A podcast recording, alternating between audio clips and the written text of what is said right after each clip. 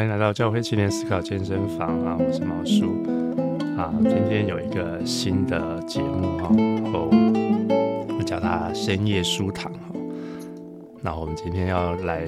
来到书堂呢，其实有一个节目叫深夜食堂啦，是受这个节目的启发哈。那我觉得大家都是人，都会饿，然后都会有一些事情啊，但是在那个故事里头呢，就是每次来到这个食堂呢，然后，然后因为老板给了一个安全的空间，而且他又很会煮菜，所以大家就在里头分享他的故事，然后，然后有时候不知不觉就透过一些聊天啊，或是怎么样，老板有时候也很有智慧，就给他一种不同的视野哦。那我希望今天我们有很多来宾哈，都是啊非常厉害，都是都有不同视野的来宾，特别是请到。接下来会介绍是不同年纪的人哈，然后我们希望透过读一本书，然后我们来聊一聊，大概对大家对这个书有什么不同的见解，然后啊，希望这个气氛是比较开心的，比较有趣的。好，然后接下来就从年纪最小的，除了他自我介绍之外，要请他点一道菜哈，然后讲一讲为什么要点这道菜。好，从明翰开始。好，大家好，我是明翰。那之前有上过毛叔的节目，然后呃，我的背景是读呃物理加社会，然后呃，目前在台南生活跟工作，然后很开心可以今天来到这个深夜书堂，因为我刚刚看到这个深夜食堂的菜单呢、啊，有一道真的是深得我心，就是姜汁烧肉哦。因为哈，现在连台南都开始变得有点冷了。所以这个周末冷气团会来台湾这样子，然后想说可以吃个姜补个身体这样子。嗯，既然在芝加哥的这个人面前说 台南冷，啊，对啊，对啊，嘿，我很怕冷。不不，他他可能更想吃这道菜。对对对，那希望台湾的美食可以呼唤着你们这样子。OK。好，谢谢大家。呃、嗯啊，谢谢明翰哈，他现在是真的是对他来说是深夜哈。对，然后然后而且他谢谢他来陪各位叔叔阿姨聊天这样子。他是我们当中最年轻的二十的代表哈。好，然后我们接下来请 Cindy 自我介绍一下。Hello，我是雨虹，现在住在寒冷的芝加哥啊、呃。然后我这上面最想吃的是这个锅烧乌龙面，因为我很喜欢吃各式各样的面类。哦、oh. oh.，你们现在几度啊？嗯、uh,，哦，今天算温暖，五十一度。最高温是不是？对。嗯，我们这边已经负一度，现在是负一度。哦，你说的是摄氏化氏啊？摄氏对。哦，不过我们已经下过雪了，我们十月就下过雪了。啊，那你想吃这个面就没什么特别原因，就是就是喜欢吃面啊、哦。OK，喜欢面食啊。那我这样接下来把时间来请 Harry。嗨，大家好，我是啊、Harry，我的啊职、业是软体工程师。那啊、我在啊、台湾出生，从小就是基督徒，到三十岁之后啊、到美国求学工工作，所以到现在也已经有二十年了。啊、我点的一道菜是啊、最基本的关东煮，还要加萝卜汤那一种，尤其是萝卜汤一定要喝到饱。那是我小时候的记忆，觉得小时候啊，念书念完之后有一个那个啊，Olen 加上这个萝卜汤喝到饱，哦，就觉得那是全世界最美味的一件一件事情。好，哎，那你是去就是路边摊这样子买的哦？对对对，就是路边摊那种，不过不强求啦，有就好了。好，你知道现在。都找不到这种路边摊的 Olen 呢，都好像是不是后来有 Seven 之后，现在 Seven 还有卖吗？明翰，反正就是好像再也找不到那种路边就有卖 Olen 的这种摊。台南还有是不是？对啊，台南有，但是也也没有说很多。讲这个就透露了年龄了，这样。然后我们接下来请，我不晓得是不是我们当中最年长的惠文姐哈，介绍一下。大家好，我是罗慧文。嗯，我讲到现在年纪都觉得有点可怕。我那天才在跟我先生说，我我十八岁的时候觉得活活到三十岁就已经不得了了，现在快要奔六了。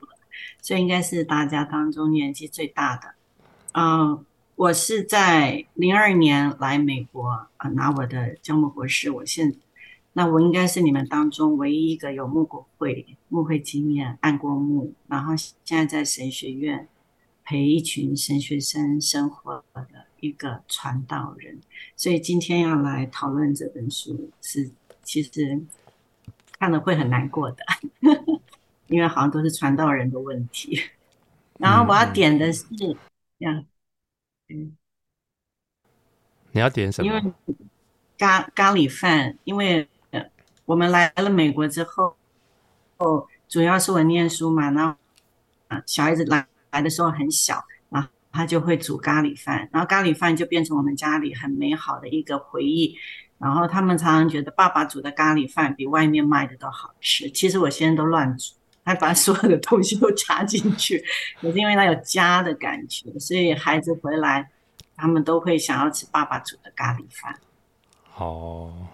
好，谢谢惠文姐啊。那我们今天就赶快来进到这个话题哈。刚才惠文姐已经提提到哈，我们今天要聊一本书，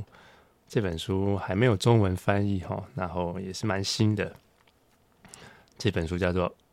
如果直直译的话，叫做“恶霸讲台”哈，直面教会中属灵虐待的问题。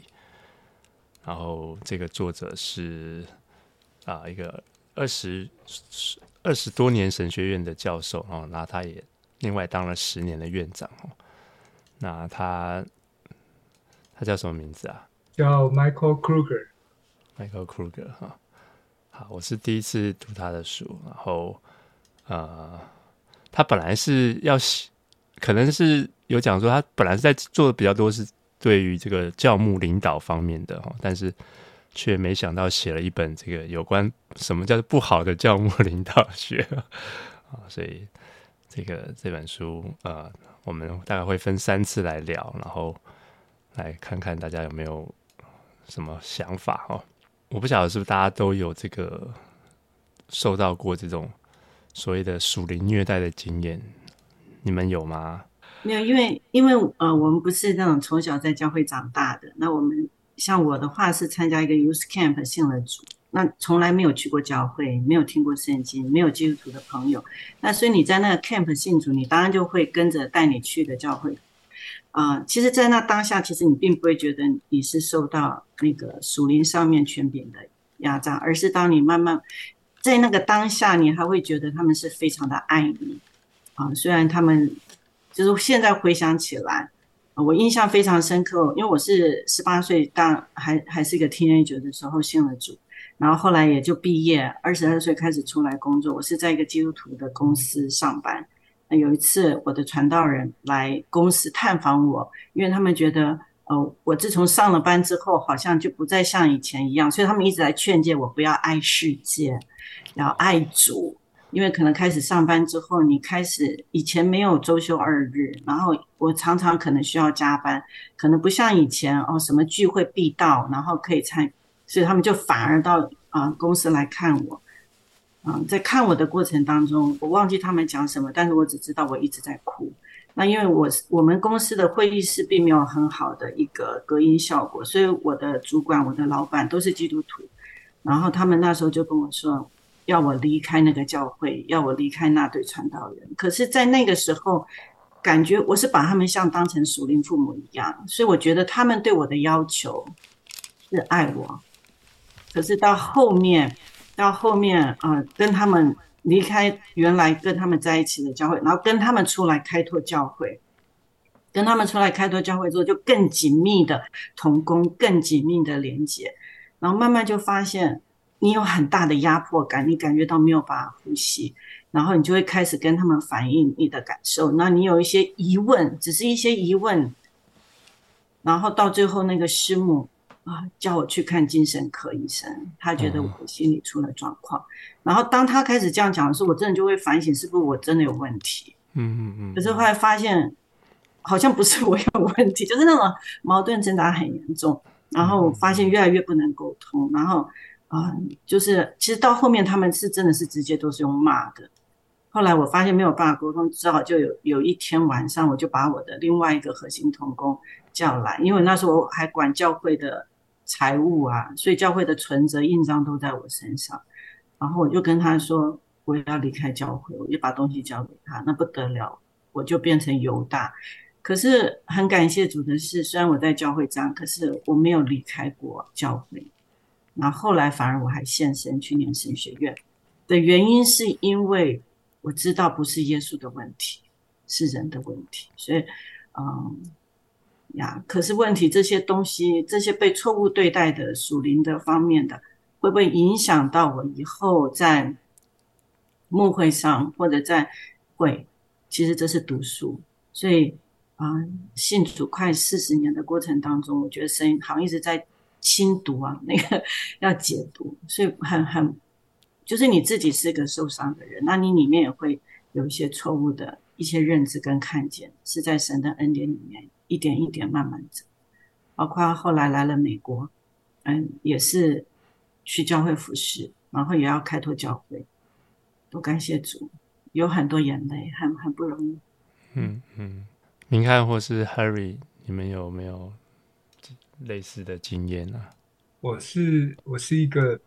不不怎么顺服的人啊，所以我是 只要人家告诉我要做什么，我都一定会先想说，为什么你凭什么告诉我要做什么？哦，这么呛啊！我也我心里面这样想啊，但是我我表面是很顺服的。哦，这种牧师最会不会讨厌这种人？不会，牧师很喜欢，因为这种人会做事。好，然后呃，不过我刚刚听听到慧文姐分享的，我觉得我不晓得，我觉我觉得像我这样的人的时候，有的时候就变成说，呃，我也会反省自己是不是有的时候太过于 skeptical，太过于对任何的事情都抱着一个 skeptical 的态度，就是好像我也没有办法完全投入到一件事情，没有办法。真正能够经验或领受到那种完全顺服、完全啊、呃、让神来带领的这样的一个，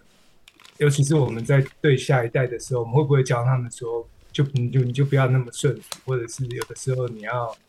啊、呃、七分顺服就好，六分顺服就好？我不晓得，我这也是我一个一直挣扎的一个问题。明翰，你顺服吗？哎、欸，我可能也不是非常顺服的一个人呢。那呃，我我我自己的教会经验因为我是在长老教会长大的。那我从小，其实我觉得等下再可以提，就是所谓的教会体制的一个设计。那呃，其实长老教会它有一个很很很核心的一个点是小会智慧。小会智慧就是说，这这整个教会的权力，呃，不是就是牧师是头。然后下面的同工是跟随者，然后再来是会众，那比较像是他们是一个长老群，然后牧师也只是其中一个长老而已，他是教导的长老，好，所以他的他的决策权跟他的呃实际在执行上面，他是跟其他的长老的权力是是并并行的，然后长老下面有执事这样子，嘿，所以呃我我在这样子的文化长大，我会看见一件事情是，呃。牧师很难独裁，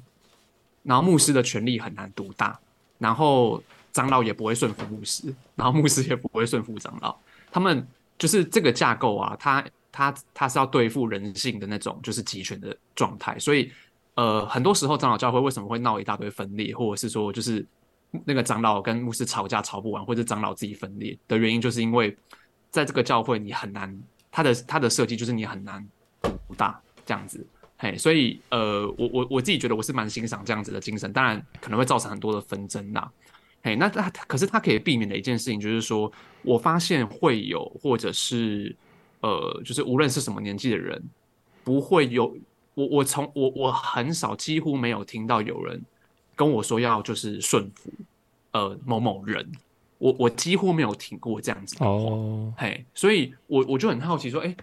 呃，这这怎么会有人就是说，哎，你要顺服牧师啊，或者你要顺服长老啊，或是你要顺服某某的事工的引导这样子，我我很少听到这样子的话，嘿，所以呃，或许也会这样子觉得很不属灵吧。所以就是，好，好像没有一个一个所谓的，我们不会讲究那种属灵长辈、属灵遮盖、属灵权威，比较不会。我们是比较像是去谈说，呃，如果我们是要顺服圣灵的引导的话，我们如何在体制上面具体的去讨论我们可行的事情，而不会让任何一个声音过大压过其他人。嗯，对。可是这是理想状态。嗯嗯，所以体制上就基本上让你们要吵来吵去就对了。好，是的，是的，对。那这个书上虽然这本书虽然叫做这个 The Bully Pastor 哈，那其实他也有讲到说，其实有时候被 bully 的其实是 pastor 啊，所以可能在这种这种长老制的教会，有时候可能是传道人哈，不见得是长老制，但是的确。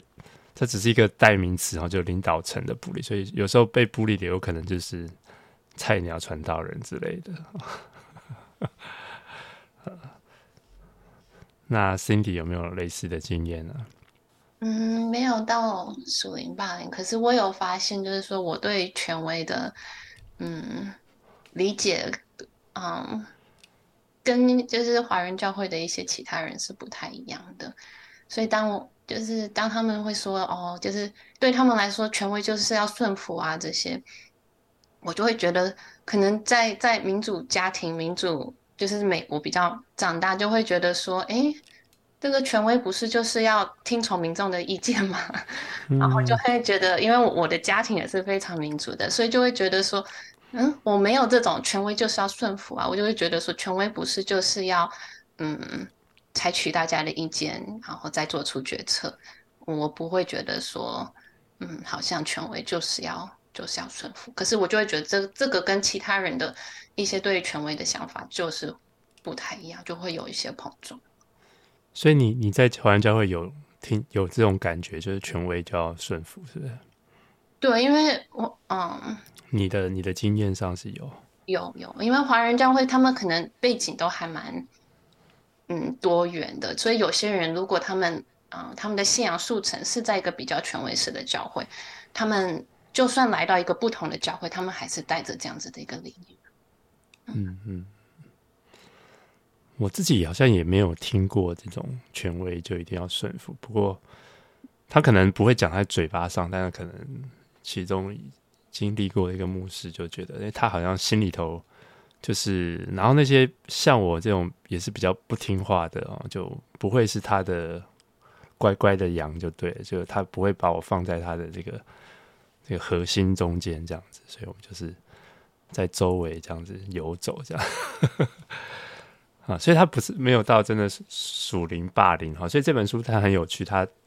我们之后也会讲，它会介绍什么是属灵霸凌，然后什么不是这样子哈。好，那我们就先赶快进到这本书的内容好了，然后大家我们之后再来聊一下有没有什么不同的理解啊或者经验。那这本书应该是有八章哈，那我们今天先讨论前三章。那呃，所以第一章呢，它基本上就是在讲说这个到底什么是一个会霸凌的牧师哈，就是。什么是属灵的霸凌？这样子哈，那他用了一个 C.S. Lewis 的 quote 啊，在最前面，他说，在所有的坏人当中，宗教的坏人是最最糟糕的哈。对，那其实大家讲到霸凌，好像都会觉得，嗯，应该应该看过啊，在电视节目啊或者什么啊，常常都会看到这种霸凌哦。那但是他就讲到说，其实。教会的霸凌很不同的地方是，那个霸凌看起来不像霸凌哈。那个霸凌者通常在电影里头，就一看就知道他那个面露凶光，或者是啊，一看就知道是他是霸凌的人。但是在教会的霸凌者，就是可能刚刚慧文姐讲，而他他可能是很有爱的，或是他看起来是英雄，他看而不是恶霸哈。接下这是他讲到的一个呃一个蛮我觉得还蛮有意思的一个点哦。然后他说为什么会造成这些问题呢？那我觉得他提到五个点哈。呃，第一个就是现在在这个名人的文化当中哈，就是会鼓励到牧师的自恋人格哈，所以他第一个把那个自恋人格就就。就说出来了哈，觉得是有那个自恋人格在，那那个文化鼓励的这个状况，然后那大家可能又重视恩赐或是正确的教育，又多于品格，这是他第二点。然后第三个是没有了监督哈，就没有像明翰讲的他们在长老教会那样的监督，或者是说这些长老执事或者都是他自己带出来的人，就是没有人能够。对这个人说反对的话，这样子。然后第四个是说，对于权威的理解是错误的哈，就是刚才宇宏讲的，就是呃，好像在我们大部分人对权威理解就啊，权威就是要顺服，但是这好像不见得是圣经的教导哈。然后第五个是他呃，会有一种防卫的心态，对吗？我有点忘记了，我是在这边写的。好，那是第一章哈。那第二章他就呃具体在谈什么是呃属灵的霸凌哈。然后他讲到是说，就是要会利用这种属灵权柄哈，然后会去掌控。然后第三个是他会看起来在建立神国哈。哦，这种属灵霸凌跟别的一般的霸凌不一样哈，就是他是可能是。看起来是在建立神国，至少起初是这样子哈。他可能在职堂上，或是帮助穷人，或是各种事工都做得很好。然后他他也有谈到说什么什么样不是属灵的霸凌哦，比如说这个人不太好相处哈，这个或是这个这个牧师或者领导他个性比较强势哈，这样子不算是属灵霸凌啊，或者是他是不是故意的伤害别人，他是就是不小心伤害别人。啊，甚至他是其实是很勇敢的，要直面会有的一些问题哈。好，所以这是他在第二章讲到的一些点哦。那第三章呢，就是他要进到圣经来谈哦，到底圣经有没有圣经有没有谈到霸凌哈？那其实他从这个创世纪第三章就讲到说，哦，这个人人类堕落之后呢，这个男人要管辖女人嘛，哈，这就是第一个。开始霸凌的可能性了啊、那亚当不只是第一个丈夫，也是第一个祭司跟祭司君王哈，所以后来也可以看到说，其实，在以色列的这个历史当中，很多君王就是这这样子管辖他的百姓，然后怪百姓苦不堪言哈。然后也讲到这个，在列王记或是撒母耳记那边讲到，以色列百姓要君王，要跟外邦人一样哈，他们要有那种强大。勇敢有能力的君王，要去面对敌人哈，所以啊呀，他们不是要一种那种温，好像比较温柔的牧人来照顾羊群哈。那总之，他也谈到旧约的一些这个以西结束三十四章，我其实蛮喜欢那一段的，大家可以再聊一聊哈。就是他讲到这些什么那个好的牧。坏的牧人只是为了自己哈，养养肥自己，不顾不顾羊群哈。但是他后来就后来耶稣就说他自己是那个好牧人。我觉得以前觉得耶稣在讲好牧人的时候没有这个背景哈，就觉得哦他是一个好牧人。但是他其实这样就看到说哦，耶稣其实可能是 相对于这个旧约里头这种以色列的君王，然后耶稣是另外一种样式的哈。好，所以当然我们都知道，耶稣来的是另外一种奴仆的君王哈，奴仆的说要在做首的哈，必要在后，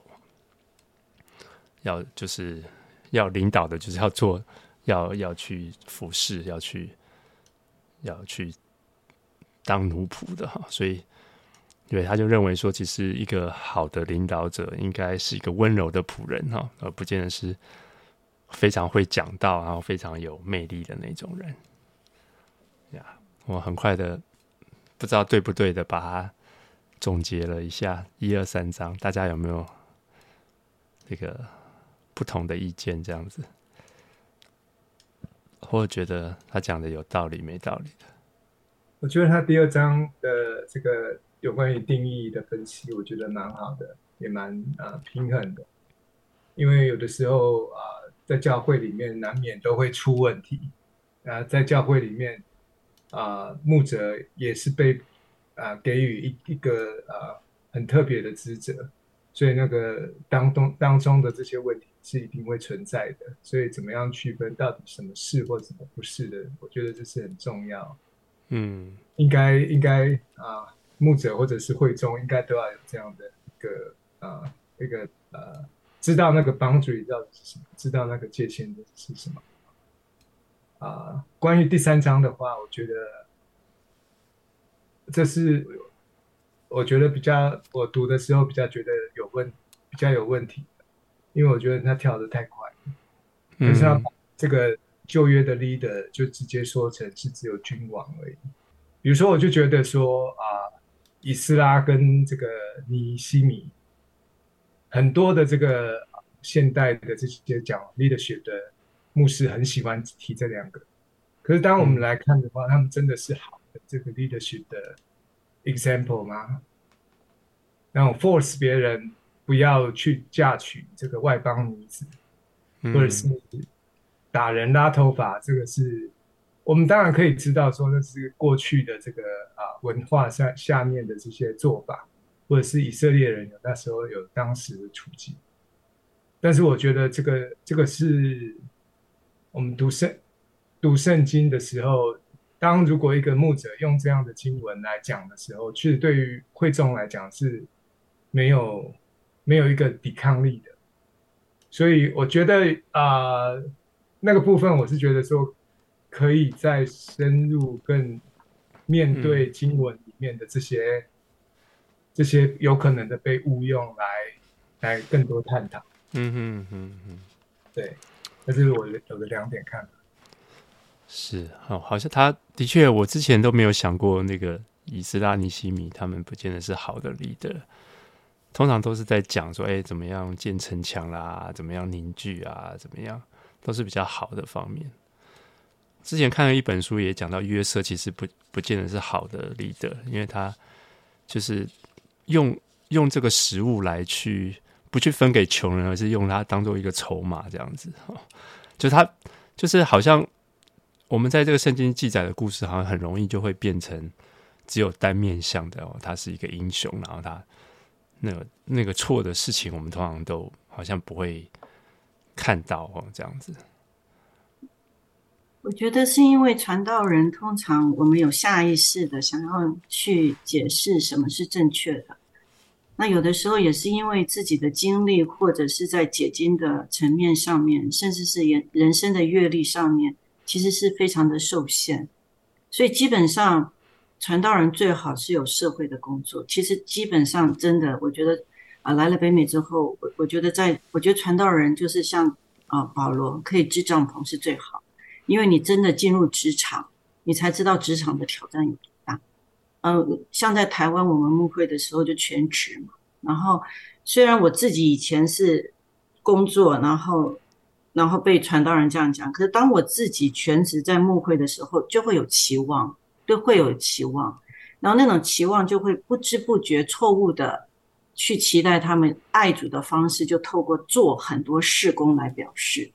那。如果说像刚刚啊 Harry 所说的那个以斯拉啊以以斯拉他讲的那个不要不要嫁娶外邦人，然后已经娶了，然后还要休掉，看的时候其实说实在话心里是很难过。可是神是这样吗？神不是这样。神他自己明明说摩押人是不能进耶和华的会，可是路德就是摩押人，他是在耶稣的家谱里面的，所以我觉得就是。怎么样很比较慢慢自己就是传道人自己本身，我们带着自己有很多呃也很多伤嘛，我们是受伤的人，原生家庭哦，你们像像我们这种第一代的啊、可能自己原生家庭就非常的糟糕，然后你不知道什么爱，那结果又很不幸的啊，进入到教会也没有被好好的对待，然后刚刚一想，我还不只是在我刚刚信主的人那个我的第一个第一个教会，我我我。觉得是我的属灵父母，甚至在我我来我现在这个神学院之前的那个我那个神学院的我的 leader，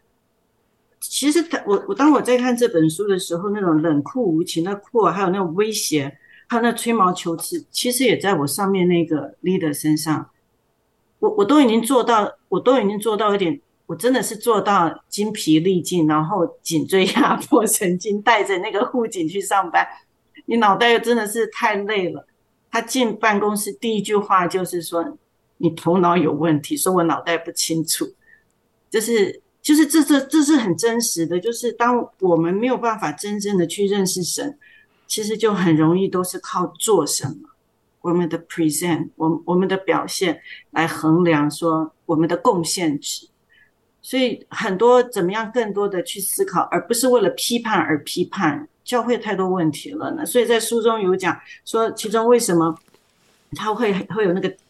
defensive，就是那种防卫心啊、防备心啊、抵挡啊，因为已经被骂太多了，教会可能被讲太多太多，传然后他就很自然而然那个防卫心就开始起来要辩护啊，以至于就没有办法真的去听说，哎，到底是是什么原因啊？所以怎么样？我我是觉得要为教会，要为特别为传道人，其实有很多传道人是很受伤的。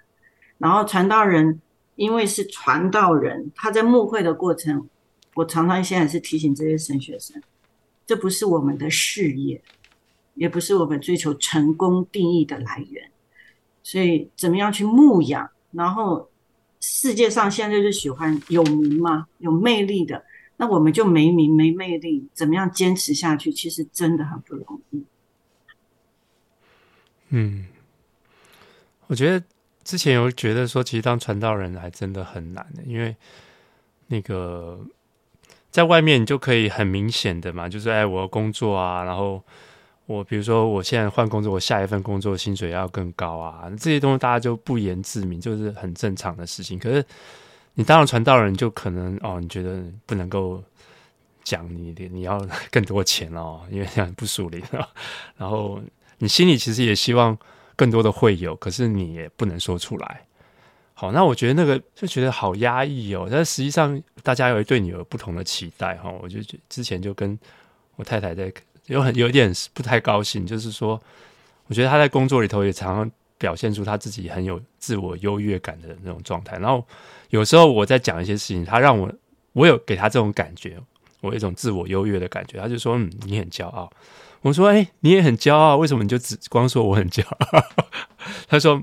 后来他也说不出因为什么，但是他就觉得，哎，我我在做神的工作，不可以这样骄傲。”我就觉得，哎，那你也是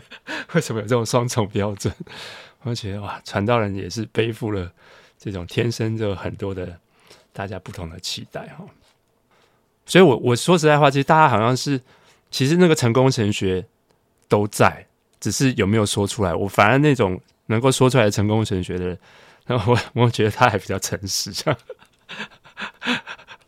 我觉得像啊、你刚刚说可以可以看到自己的盲点吧，是很重要的。然后我觉得像以斯拉和尼西米，啊、就是现在也有旧约学者在看到说，其实圣经对他们的描述，我们。从表面看，看似是正面的，可是其实，嗯，里面其实也已经有一些暗示说，就是神对他们的评价不全是正面的。好，然后如果你把它跟，特别是跟像《生命记》啊、《摩西五经》放在一起看，就是说，神对他们的评价不一定是正面。可是我觉得我们有时候很难，嗯，就是一方面他们做了很好的事情。好，他们重建圣殿，然后嗯，把律法重新建立起来，这些是很好事情。可是有时候我们对于领袖很难看到说，他们既可以做很好的事情，可是他们也有很大的盲点。好，有时候我们认为说一个人爱主，那他做的什么事情就都是对的。好，可是其实圣经啊，不不管是尼呃尼西米、以斯拉，或甚至是大卫，他们一方面可以做很好的事情。但是，一方面，他们也有很大很大的盲点，还有软弱。然后，这是这在圣经当中的这些领袖，其实每个人身上都是并存的。那我们现在看看，就是传道人来，其实也需要有这样子。他们一方面可以很爱主，可是一方面，他们也是就像我们每个人一样，就是都是有很大的盲点在。然后能意识到这个，会让我们嗯比较看得到。就是每个人的有限吧，然后嗯，需要被补足，还要提醒，互相嗯监督鼓励的部分。我想补充一点，就是呃，可能弟兄姐妹要记得，传道人也是人，而常常忘记传道人是人，而且是个罪人，大罪人。对啊、我非常同意这一点。那但是这也是最困难的，因为会众对传道人有不同的 expectation，传道人觉得有这个压力，所以啊、呃，我也听过传道人说，传道人说的会是错的吗？难道会告诉你们错的事情吗？那也听过会众说，传道人就应该怎样怎样怎样啊、所以这个我觉得这是整个文化啦。那华人的文化啊。我自己的感觉是，华人的文化又比较啊、不管是历史的原因还是文化的原因，就是会有一种觉得说，leader 应该就是啊，像圣人一样这样的。对，那这是这是我，我自己觉得不是很好。对，嗯，那我自己啊、呃、比较喜欢、比较被 inspire 的这个 example 是像这个 Eugene Peterson 这样啊、呃，能够。啊，真实的活在一个这个啊教会的这个群体里面，然后其实他也他的教会其实也不是很大，但是他也讲到说他怎么样去跟这些会众互动，那，听他们讲他们生活的经验，他们啊有的时候教牧者其实在对一些生活的经验其实是很笨拙的，但是他也在当中能够能够跟教会会众一起成长，所以他也有讲到说其实。有时候这个不不完全是领导者的问题哈，有时候是我们塑造了一种文化，就可能相互的啦，然后让领导者的自恋人格能够在其中发芽滋长哦。明翰有没有什么要补充的？嗯嗯呃，呃，所以我我觉得呃这本书它确实描述了现象，然后去。做呃，对属灵虐待做定义，或者是去描述各个教会他们怎么在面对这些事情上面的无无能跟无力这样子。那我觉得他们他作者对呃这些现象其实都分析的还还蛮细腻的哦。但是我自己觉得比较可惜的地方是，他没有去处理到就是为什么会有会对于一个牧师的形象。是会被巩固到这样子的程度。换句话说，呃，我觉得应该要去更多思考是，嗯、为什么会有这样子的领导者的魅力，那种 charisma 的这种，就是呃，对于这样子才叫做一个好的传道人或者好的牧师的形象，呃，会出来。那我觉得这这这个才是应该要去被被反省的点。那我我我我自己也我我自己也觉得很有很很有意思的啦，就是说，哎。呃，那那些圣经的道理啊，吼，就是，嗯，我们都可以读得滚瓜烂熟，好，或者是说，我觉得，呃，这个这个作者他也是解经解得很认真嘛，但是我自己觉得，嗯，就算他解得再认真，然后去分析旧约跟新约哪边有什么属灵虐待的起源，或者是说啊，一个对于权威应该是照怎么样子，这些经文都还是可以被滥用。好，我的意思是说，就是我觉得。我我现在还没有看完整本书哈，所以，但是我自己觉得有点像是作者以为好像可以导正某一些对于圣经的诠释，就可以呃为这个属灵呃虐待的这个现象可以去呃发挥一点解药的作用。我个人认为太天真了，嘿，因为呃对于圣经的正确的学识，并不代表可以改善整体教会的文化。好，这这个这个是这个这两件事情是没有办法直接画上等号的。换句话说，呃。就算你今天解经解的再漂亮，你还是可以用很漂亮的解经去合理化你的属灵权威。所以呢，呃，我觉得应该要去反思的一个点是，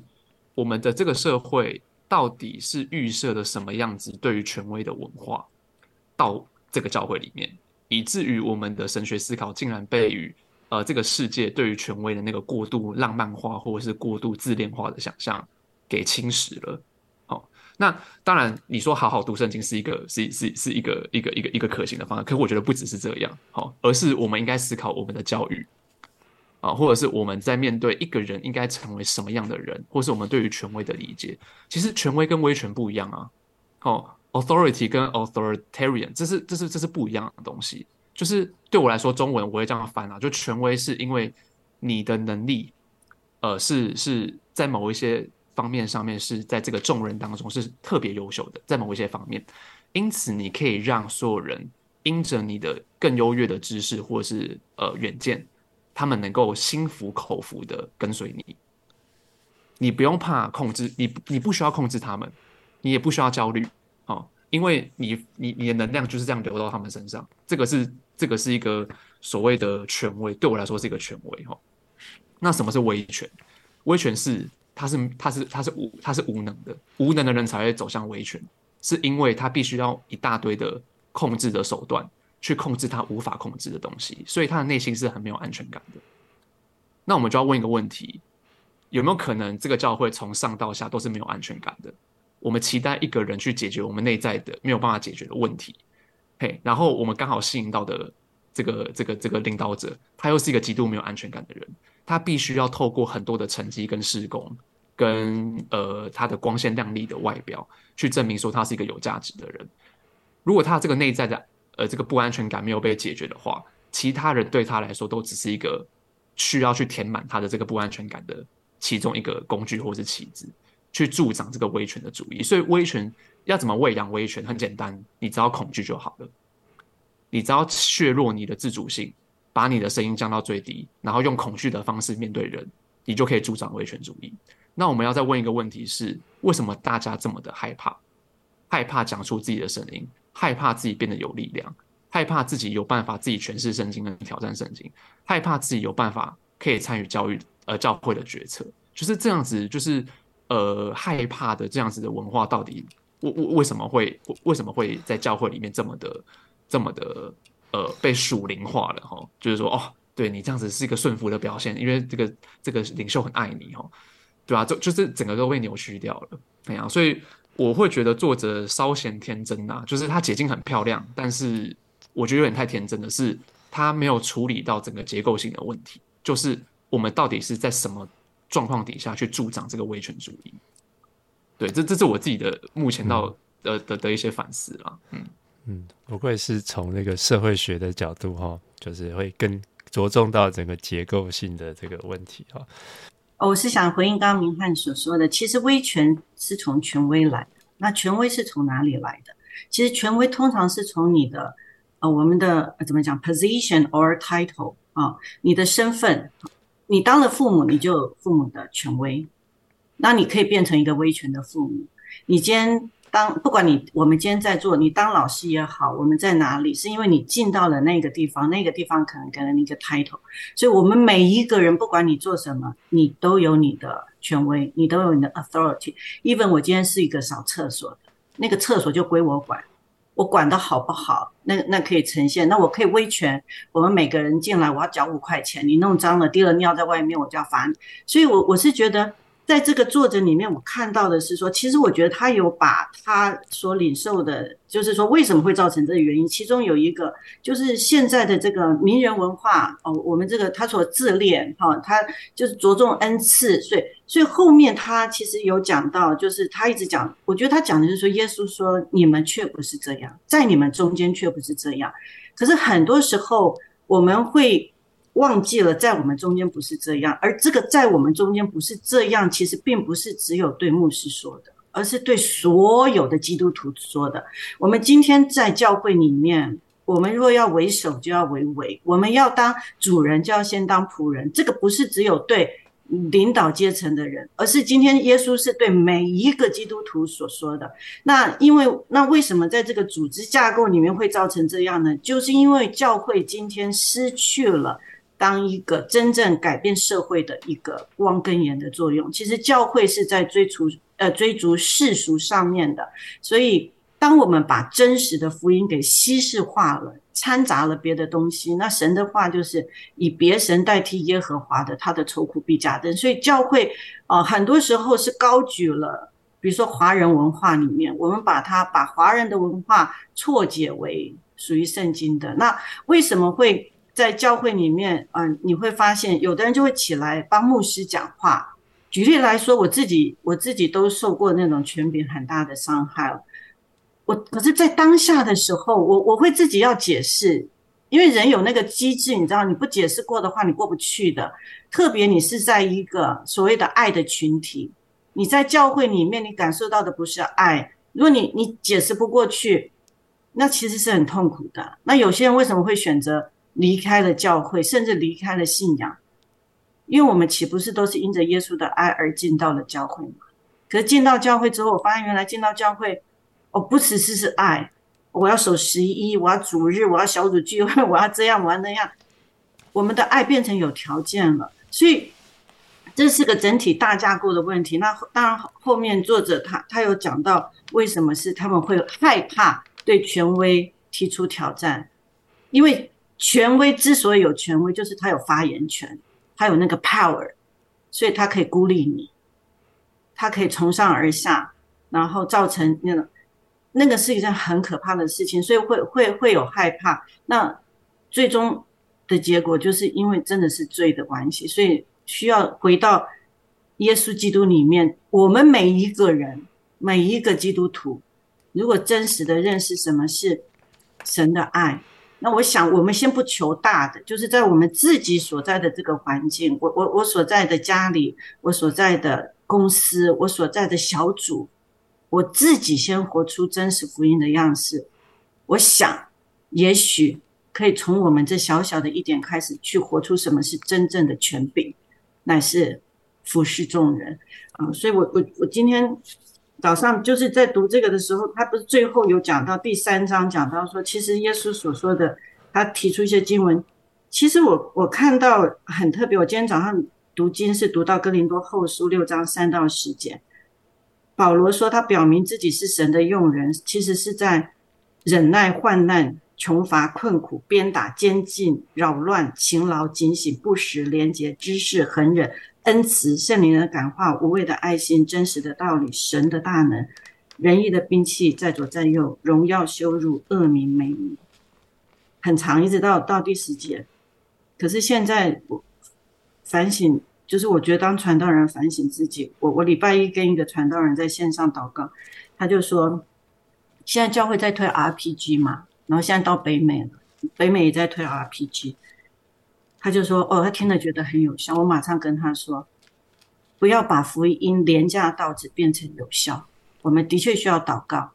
可是祷告不是为了有效，祷告是为了要明白神的心意，不要把耶稣的福音廉价成。直销大会的产品，只强调它有效。万一祷告没有效，那你还不要信？所以我觉得，就是从我们每一个人，我们在读经的过程当中，呃，求神开我们的心窍，真明白圣经。那其实有权威的挑战非常的好，就是 challenge。以前还不够成熟的时候会受不了，啊，你觉得主这个这根刺什么时候可以离开？而且，可是现在会觉得。当有人提出不一样的意见的时候，很感谢上帝，因为我们有盲点，我们是人，所以我都会很谢谢，嗯、跟我提出不同意见的人，让我那对谦卑在神面前。哎，我可以补充一点吗？就是说，因为我在想，是刚才像雨虹或是明翰，我觉得可能都是生长在一个比较民主或是很有爱的家庭里头，然后是不是当你们说出不同意见的时候，其实比较。没有那种压力，就是诶觉得没有关系，本来就可以讲。可是有时候在一些比较不健康的家庭，哈，或者是没有那么鼓励你说出不同意见的那种环境里头，其实好像像我自己就，好像就不自觉，你心里觉得怪怪，但是你不见得能够说得出来，或者说觉得说出来那个需要的勇气是非常非常非常大的。所以好像不是大家都，特别是在我们这种。华人文化的背景好像不是那么容易，真的就可以说出你你不同的想法这样子，所以某种程度也造成了整个文化的一种不健康哦。当然，假假如牧师却在位者又是这样的人的话，就是他又他也是有一种不安全感的时候，他就更容不下那种有意见的人，所以就造成了有意见的人就就离开了这样子，所以留下来都是乖乖的这样子。不好意思，我可以插一下话，因为我是你们当中唯一的第一代。那我是第一代嘛，我觉得我是三明治，然后上面权威对我，那我我我的孩子是第二代，那因为领受了神的恩典，所以就要教养他们，要表达自己，所以他们常常挑战我们的权威，哇，真的很不容易，因为他们是第二代，然后所以他们常常会来 challenge 呃我们的看见啊，所以我特别在北美的青少年不好牧养，要要祷告求神给智慧。我想回应一下，就是 Henry 说的这个惧怕吧。然后刚刚毛老师也有提到，就是我觉得这是这是这种文化会形成的很大一个原因，就是心里是会有这个惧怕。然后有时候当当当牧者啊，或者是其他人会会开始讨论说，啊，你怎么怎样做，或怎么样怎样会走偏，就是有这个走偏的这个惧怕在，然后就会很想要这个牧师能告诉你说，嗯。怎么样不走偏？怎么样是正确的？啊，然后就会开始可能不相信，嗯，自己的就是长期在这样子的一种惧怕走偏的这种呃环境或文化，会会比较不信任自己的判断，然后就会也很难讲出来。然后虽然说解经不能完全解决这个问题，可是我觉得对圣经有够理解，会比较减少这种惧怕。减少这种哦，我我不知道这个经文什么意思，那我那我我我我希望牧师能就直接告诉我就好。可是当你就是放弃自己思考、自己判断，把这个权利交给牧师的时候，其实你也是在促使这种文化形成，就是让让牧师能够来有唯一的这个正确解释。嗯，所以我觉得虽然解经不能解决所有的问题，可是它能让我们减少对于走偏的惧怕。像当有人用。权威要来压我的时候，我我第一我不害怕讲说我自己的意见，然后我对于圣经也有足够的底气吧，就是说你你一一告诉我你觉得我哪里走偏，然后我就一一的跟你拆解。然后我我觉得说这个嗯，我不会担心，我比较不会担心说，嗯，好像我自己我没办法信任我自己的想法，或我没办法信任我自己的判断，然后我一定要依靠。你来告诉我什么是正确的啊？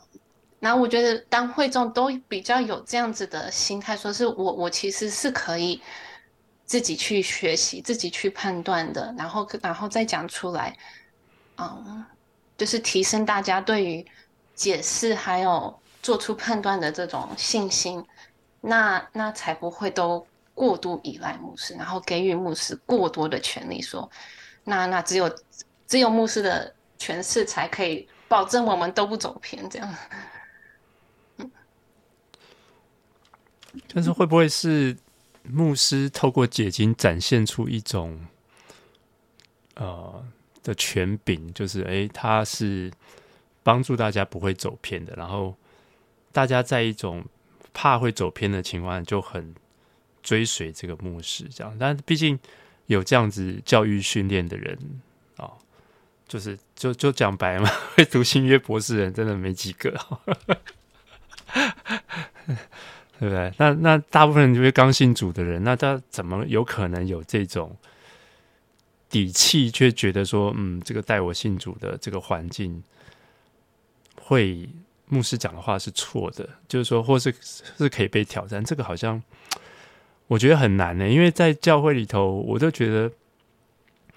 像我我自己觉得，像我们这种第二代，就是因为经历受受伤过嘛，哈，所以会看到用一个角度，就是比较怀疑的角度去看待权威。可是，在一些刚信主的人当中，他可能我有时候我都不不知道说，哎，他快要信主，我就觉得要不要告诉他这个教会黑暗面的问题啊？我都会有一点有一点挣扎，就是要这么早告诉他吗？会不会他还在这个？就是，就或像或者像这本书，到底适不适合这个这个节目？到底适不适合这个这个慕道友听？哈，就是讲这么多教会黑暗面，你们觉得呢？就是我觉得我们有这个视角之后，就看事情就会比较比较复杂一点点。然后，呃，不好意思，我我我我自己觉得，如果你要浪那么浪漫的看一个教会，也是可以啦。但你迟早会受伤嘛？哦，对啊。那呃，我我我我我我是。我当然是觉得木就是木道有这样子有纯然的信心接受是一件一件祝福的事情啦。哦，那那但是人总是要成长啦。我我我讲实在话，就是说，嗯呃，如如如如果你的你你对于你的生活跟你的信仰跟你的人生，你觉得就是把你的呃选择权，或者是你对于呃你你对于这个信仰的探索，你要你你你你要拱手交给另外一个权威去代替你解答你人生真正的难题，那我们还没有学习为自己的生命负责任。那你请也不要就是期待某一个传道人会为你的生命负责任，请不要再抱着这种错误的期待进到教会，因为那个会让你跌到更惨，而且你到任何群体都是一样的状态。嘿，所以，嗯，我我我我刚刚非常非常同意，就是说这个真的不是传道人的问题，我觉得这也是本书的限制哦，就是说他把传道人讲的好像哇，这这些天哪，这些霸凌者怎么那么面目可憎，然后怎么会？会做这么可怕的事情，但是我觉得，呃呃，在探讨这个议题的时候，其实真的要避免过，就是把焦点放在个别传道人的性格问题，或者是他什么自恋人格啊，然后开始用什么心理分析分析他，哦，一定是他有什么自恋人格，然后所以他才把教会带歪，一定是那个没有，就是其实人人都有份呐、就是他为什么有办法用阻力最小的方式去获得他最大的权利，而且可以宰制人。就是因为这边的土壤非常丰富啊，为什么？因为这边的土壤是被恐惧喂养的。嘿，那我们可以做一些什么事情？我非常同意，如果我们今天的查经的小组是有办法讨论起来的，是有办法接纳不一样的意见的，对啊，就是呃，我我会觉得，就是施展权力的人不是只有牧师而已。你看小组长，他有权利啊，一般的会有他有权利啊。如果我在面对我身旁的弟兄姐妹，他他他他不是一个牧师，他也不是我的。如果我们的关系是一个平等的关系，不是那种互相宰制的关系，就不要觉得这种牧师才会宰制人哦。你一个平信徒，你也可以把，你也可以去宰制那个比你更没有经验、更弱小的人。嗯，所以，所以，所以，我觉得那个焦点不要不要画错，一直说啊，就是那个牧师不好怎样？我觉得那个会让我们会会会会失焦啦。对对对，嗯嗯。那明翰是不是深夜就特别犀利这样？哦哦，真的吗？应该来个姜汁烧肉这样子。啊，那个 Harry 有有有有一些想法，对，嘿。我要我要挑战一下电子刚刚问我的问题：为什么对于非基督徒来讲，对于慕道者来讲，我们就会害怕 expose 我们自己，而且我们好像就是想要包装我们自己，成为一个成为一个可以吸引他们进来的的地方。我觉得这个这个这个是这个是啊，第一章的最后面，他有啊，这个作者有讲到几个 factor 说造成这个文这个现象。那其中一个就是 celebrity，因为我们觉得那些 celebrity 很厉害，很吸引。那这也是今天的我觉得一个重要的问题，就是今天如果有人要问我们说我们要推荐一个教会的时候，我们通常也会有有的时候他们的。criteria 就是说，这个教会人多，有 program，牧师讲道好。那这个东西就是以某种形式来讲，我们就把 authority 放在，或者是说啊、如何辨别 authority 放在这些这些外在的事情。对，我觉得这个是基督徒要放下的，就是说啊、一个人多 program 好的教会不一定基督的生命会比较多。那啊、另外一个我要回应的是，就是刚刚这个 Cindy 讲到的，就是啊啊、信徒的装备，信徒自己的装备。那我自己感谢主的是我，啊，当我在很信主的这个最初期的时候，就遇看见过很多的仆人，很多的这个啊、宣教师或者是牧师，他们是真的是啊啊、呃、很谦卑的顺服，呃很谦卑的顺服主的呼召，在服侍众弟兄姐妹。所以，当我后来看到，当一些其他的一些牧师讲了一些事情的时候，我就知道说，嗯，这不是这个样子吧？那另外一个，我呃，感谢主的是，我就会自己去找资料。那这个时候就会遇到，在这个牧这个作者也讲到的，像他说的其中的这几个 factor 的第五点，就是说，我们的文化，我们基督教的文化里面有一种 defensive 的 mechanism，就是会自动排除掉。这些外在的可能的这些呃挑战，就有的时候有些牧者会告诉你说，某些某些某些东西是敌对基督的，是敌对教会的，是对教会不友善的，就是你不要去读，不要去看，不要去。我觉得这个东西我们也要学习，扩展我们的视野，知道说啊、有些东西是当教会或者是当整个这个基督教的文化告诉你说这个东西是啊、有一个 defensive 的 mechanism 防卫的机制，告诉你说这个东西不要碰的时候，有的时候也是一个 clue 告诉我们说他们好像这个好像是在隐藏一些东西。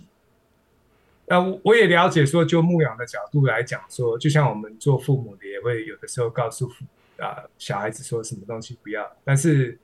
啊这个东西就是很微妙的。我们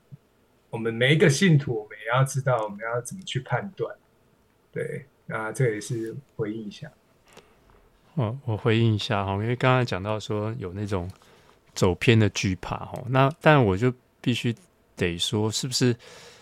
在华人教会，或者特别在福音派的这种大的文化里头，就有这种这个因子在里头。因为基本上，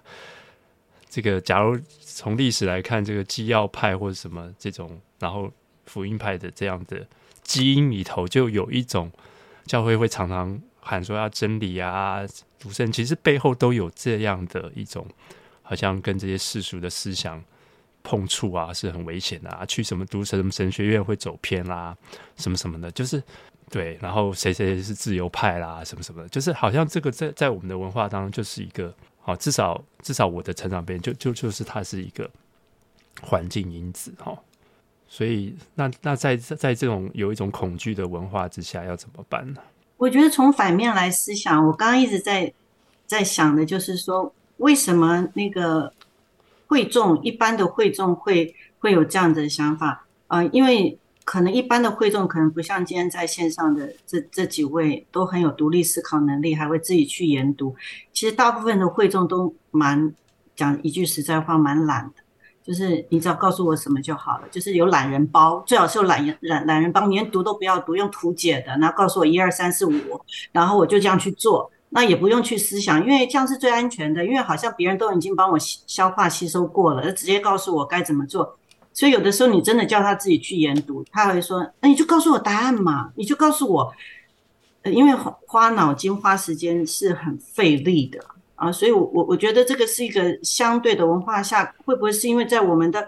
整个的教育体系，特别华人的教育体系就是填鸭式的，通常都是直接告诉你标准答案，你只要这样去答，这样去做，这样子就。没有错了，所以你只要这个东西也是会带到教会里面，所以牧师这样啊，你就这样子，你就那样子，所以呃，以至于呃，我们只要上面发了一个命令，什么电影不可以看，什么小说不能让，然后怎么样，我们就哦是，然后我们就听，我们不太会自己去思想，也不会去思考，那反而那种很会思考的人就变成异类，然后会被排挤，因为你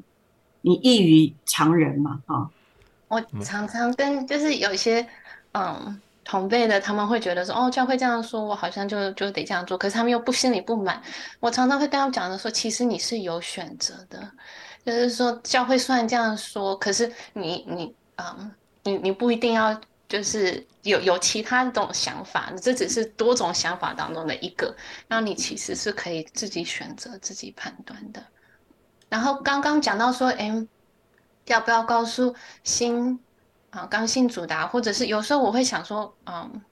要告诉我的孩子多少，就是关于教会的这个黑暗面。然后我觉得我会比较想像是在打预防针，就是我们当然不是要大量的给他，可是就是小量小量的给他，就像预防针一样，你小量小量的给他，在他还能承受的范围，小量小量给他，这其实会让他啊产生某种免疫力。就是他将来遇到这样子的事情的时候，他是有一些心理准备、一些判断，嗯，然后他可以知道，不会说他给他一个过于美好的一个幻想，然后到时候又破灭了。我觉得少量少量的跟他们讲，然后再再一个是，嗯，他们可以问问题，感受到安全和爱的环境，像这样子跟他们讲，让他们知道说，哎，这其实不是一个，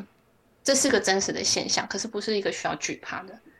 欸、我我想我想分享一个一个一一个故事，然后就是，呃，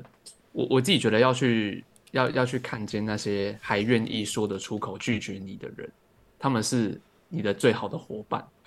为什么我会这样讲？就是说，嗯，因为我在带大专团契嘛，然后呃，就是有一个学生他是他是他是呃会团契的会长这样子，但是因为他很很忙，他超忙的这样子，然后他不止参加一个团契这样子，好，然后嗯，因为像是有一些事工啊，或是有一些呃一些一些行政的事情哦，可能会我会请他去 follow up 这样子。那可是因为他他他就是有时候会非常非常非常忙，所以他就是会呃一开始他会觉得，如果要拒绝这个邀请的话，他会非常情感上非常非常有压力，就想哇，那个明翰哥他邀请我要做这件事情诶，那我是不是身为一个成大团契的或者是某某团契的那个会长，那我我是不是就是要去去呃去去满足大家的需要啊，或者是要去多服侍啊，多关怀啊，多怎样怎样的，但是。呃，后来他他可能就是慢慢的去说，哎，他可能有点不行。我说，哦，没关系啊，那就这样子。哎，我就超干脆，我说，哦，没关系，那我我我看我有什么办法，我再请请别人。他就觉得啊，哦，就这样哦，这么简单哦。我说，对啊，啊，这个地方就这么简单，就是如果我今天勉强你的话，你做出来的东西会害到大家，也会害到你。为什么？因为你如果不是由内而外诚心诚意顺服这件事情，而且有办法看见上帝对你的引导的话。你会做得非常非常的辛苦，而且你会为你不只是为自己造成麻烦哦，你会为整个群体带来一个不好的影响，就是原来待在这里的人都是勉强的，我没有让你这样做，嘿，可是呢，很好玩，好，他参加另外一个团契，完全他很难有拒绝的空间。我说啊，这个有什么好去难拒绝的？他说没有啊，因为他们都说他们很缺人呐、啊。然后都把那个重责大任一直记，一直想要放在那个呃这个学弟妹身上啊，希望学弟妹成为学长姐，可以再照顾新的学弟妹啊，所以他们他就一直接受到这样子的那个那个思维这样子。那我说，那你觉得很难拒绝是不是？他说对啊。那我说怎么办？他说好像也没也也好像好像也没办法。我明明就很爱这个，就是我明明就很爱就是我现在这个地方，但是另外一边又一直要我去服侍，对。那我说，那你那你的选择是什么？嘿，然后他就说，嗯，我还是要去那边服侍。我想说，哦，好吧，就是我就我就觉得很，我就觉得很有趣，就是说他最爱的地方是他可以最坦然自在拒绝的时候，可是当他最光鲜亮丽的那个时候，是他最不自在的时候。那我想要问的是，呃，我们身为一个信仰群体，一个教会，我们到底是想要牧养怎么样的人？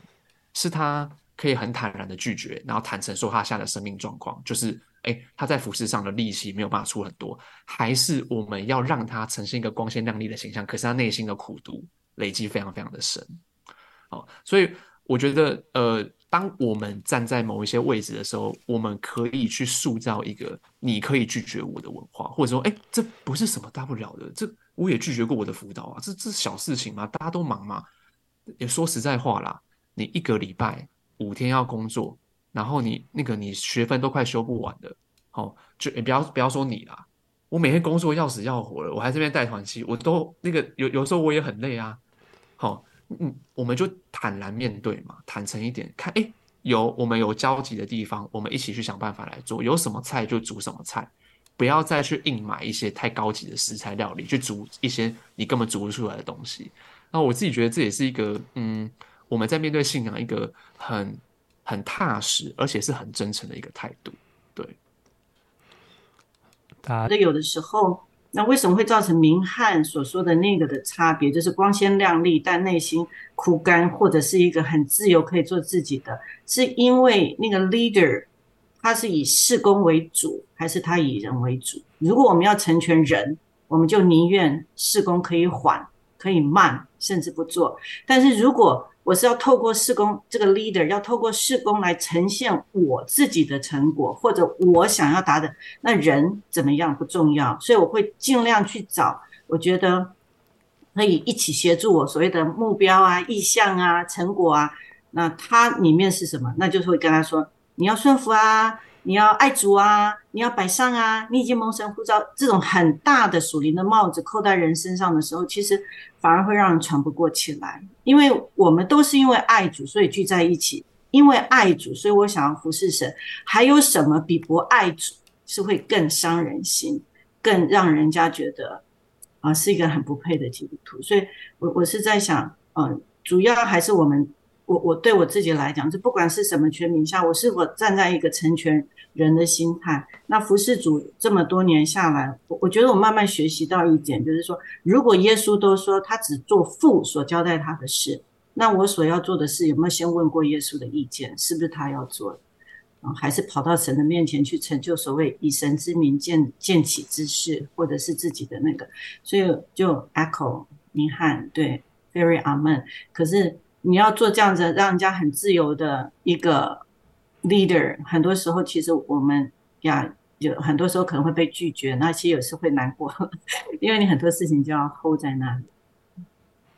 好。时间有点晚了，好，那我们就期待下一次啊，我们下一次还可以再聊。好，谢谢大家。那我们今天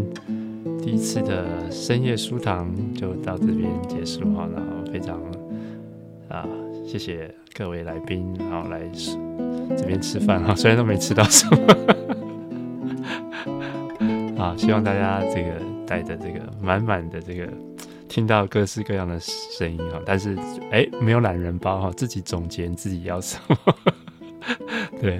没有告诉你答案。好，那希望我们还有第二次、第三次，希望你们大家继续收听。好，